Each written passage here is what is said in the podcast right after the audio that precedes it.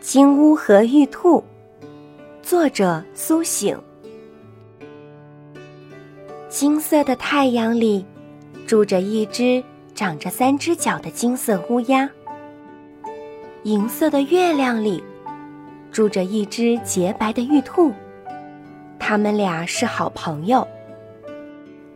这天傍晚，银色的月亮早早的升了起来。玉兔躺在月宫里那棵古老的桂树下。一阵风吹来，金色的桂花飘落下来。月宫里到处都是甜甜的香气。金乌最喜欢月宫里的桂花茶啦。玉兔看着细雨般飘落的桂花说。他突然很想很想见到他的好朋友三足金乌，这么久没见面了，他也不来找我玩。玉兔嘴里嘟囔了一句，从桂花树下的躺椅上跳下来。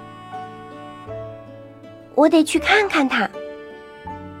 他从淡淡的银白色的月亮里探出头，向西方望去。还好，太阳还没有落山。它正在群山的上空，欢快地吹着金色小号。嘹亮的号声在天空中回响着。西边的天际铺满橙红的晚霞，还来得及。玉兔匆匆做起准备来，从桂花树下摘下最鲜艳的、金灿灿的桂花。把它们装进一个漂亮的小瓷瓶里，再把瓷瓶放进一个亮闪闪的锦缎做的盒子里，给盒子打上了一个美美的蝴蝶结。最后呀，他穿上了一双有弹性的、绣满星星的小鞋子，提上桂花茶礼盒，一跃从月亮里跳了出来。月亮旁那颗最亮的星，正闪烁着光芒。跑快点儿，再跑快点儿！太阳已经擦着山尖儿了。玉兔对自己说：“它在淡蓝的天空中奔跑起来。晚风嗖嗖的从他耳边掠过。他跑过稀稀落落、闪烁着光芒的星星。”跑过丝丝缕缕的白云，跑向铺满红色晚霞的天际。太阳有一半儿已没入山中。那悠扬的号声回响在耳边。快点儿，快点儿！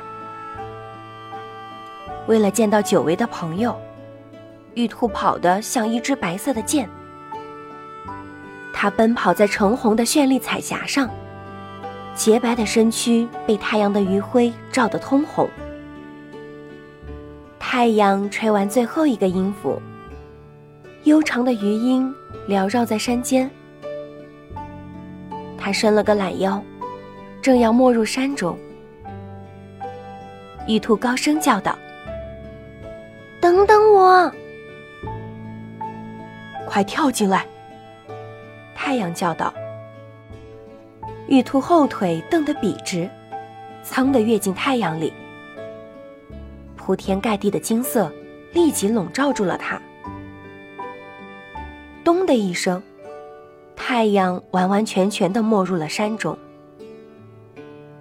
在太阳那金色的原野里，长满了同样金色的树木和花草。原野中间最高的那棵树，一直延伸到天空的顶端。那棵树上，站着玉兔的好朋友三足金乌。